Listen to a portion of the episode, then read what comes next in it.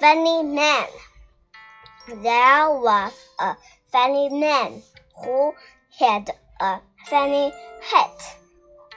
He had a funny dog.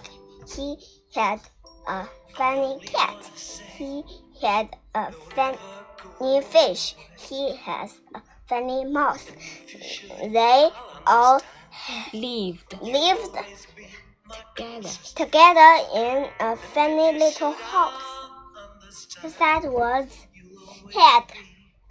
H A D. H A D. Head. Head. The funny man. There was a funny man who had a funny hat. He had a funny dog. He had a funny cat.